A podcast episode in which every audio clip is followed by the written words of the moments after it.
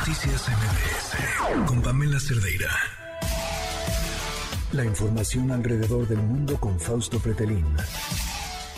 Fausto, ¿cómo estás? Muy buenas noches. Hola, Pamela, ¿cómo estás? Muy buenas noches para ti. Buenos días por acá estás lejos, en Tokio. Muy lejos. Sí, ¿qué hora es allá, Fausto? Sí, exactamente. Exactamente son las 11 de la mañana con 42 minutos ah, muy bien. del día martes. Y pues, bueno, contento por estos ¿Cómo se ve el futuro? Cuéntanos. ¿Cómo se ve el futuro desde allá? Bueno, mira, el, el futuro se ve muy cercano. Eh, es decir, el tema del COVID, por ejemplo. Eh, la prevención o la previsión ambas cosas eh, para contener ¿no? el tema de los contagios. Es eh, interesante verlo desde el aeropuerto. La gran organización que tiene el aeropuerto Narita aquí en Tokio es eh, verdaderamente envidiable porque pues unas horas antes de que llegues tienes que llenar un, una, en una aplicación, ¿no? Es decir, vincularlo con las pruebas de la vacuna. hay un QR en donde al llegar al aeropuerto hay un ejército de personal sanitario en donde de manera muy ordenada te van revisando la información. Eh, hay que recordar que la semana pasada en Japón creció 89.566 casos en promedio por día eh, de contagios de COVID, eh, con 117 muertos.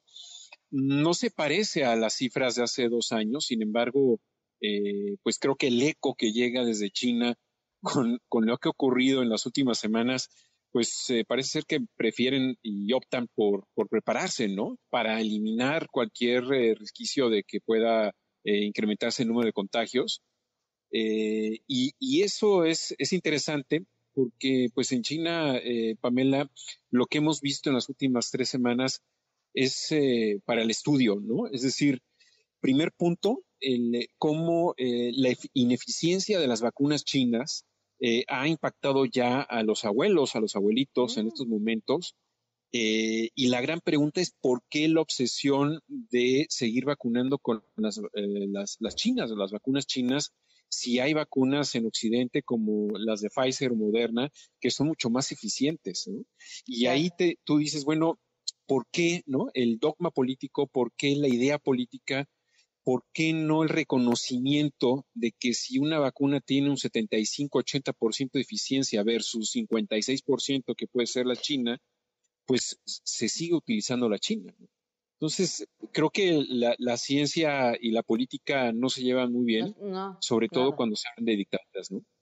Sí, sí, sí, sí, cierto, nada. Y, y el otro tema también interesante es eh, cómo las redes sociales, a través de, las, de los VPN, es decir, estas eh, redes privadas, virtuales, pueden ir sorteando la, enorme censura eh, china y eso fue lo que de alguna manera detonó que miles de jóvenes se congregaran no solamente en Beijing, en la capital de China, sino en muchas ciudades más, algo inédito para protestar por este hartazgo ¿no? de, los, de los confinamientos. Y aquí otra vez existe esta idea de, de, los confinamientos, si auténticamente la estrategia de COVID-0 va a funcionar en China o en realidad está aprovechando Xi Jinping eh, el autoritarismo de estas decisiones de no dejar salir a la gente para tener mayor control.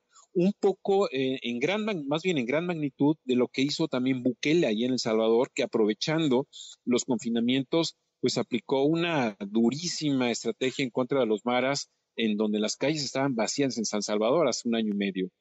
Y, esto, pues, eh, nuevamente existe esta ecuación, Pamela, es decir, hasta dónde el gobierno chino puede desactivar las redes, desactivar la tecnología sin afectar a las inversiones, sin afectar a la comunicación con el exterior y en qué momento tiene que decir, ya no podemos desconectarlos. Es decir, utilizan los jóvenes WeChat, que es una especie de WhatsApp en China, o Weibo, eh, pero al mismo tiempo los funcionarios chinos utilizan Twitter, utilizan eh, Facebook para de alguna forma mantener vínculos con el exterior.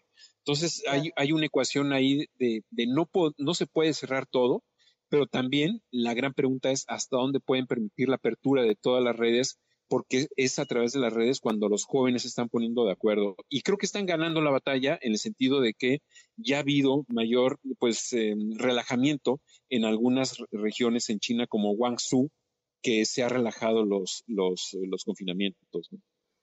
Claro, a ver, creo que lo vimos, la pandemia es siempre fue el escenario ideal para cometer cualquier tipo de atropello, ¿no?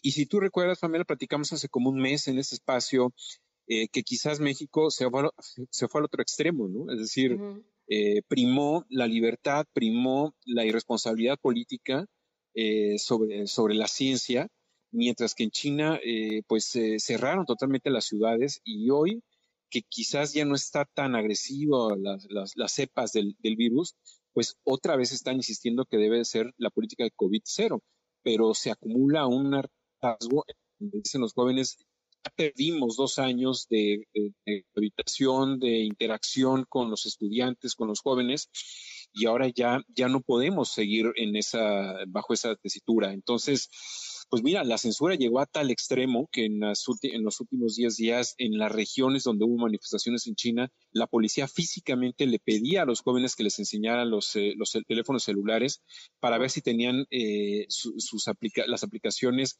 eh, información sobre cómo ponerse de acuerdo para reunirse, ¿no? Y el gobierno chino, por ejemplo, ya adelantó un mes y medio las vacaciones o las celebraciones del año, del año nuevo allá en China, que será hacia el mes de enero, eh, para evitar que los universitarios se concentren y hagan manifestaciones.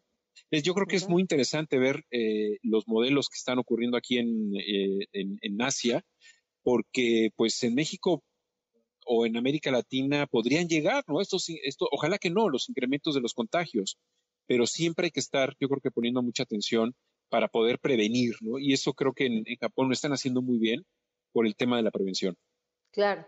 Pues Fausto, como siempre, un gusto escucharte. Te mando un fuerte abrazo y buenos días para ti.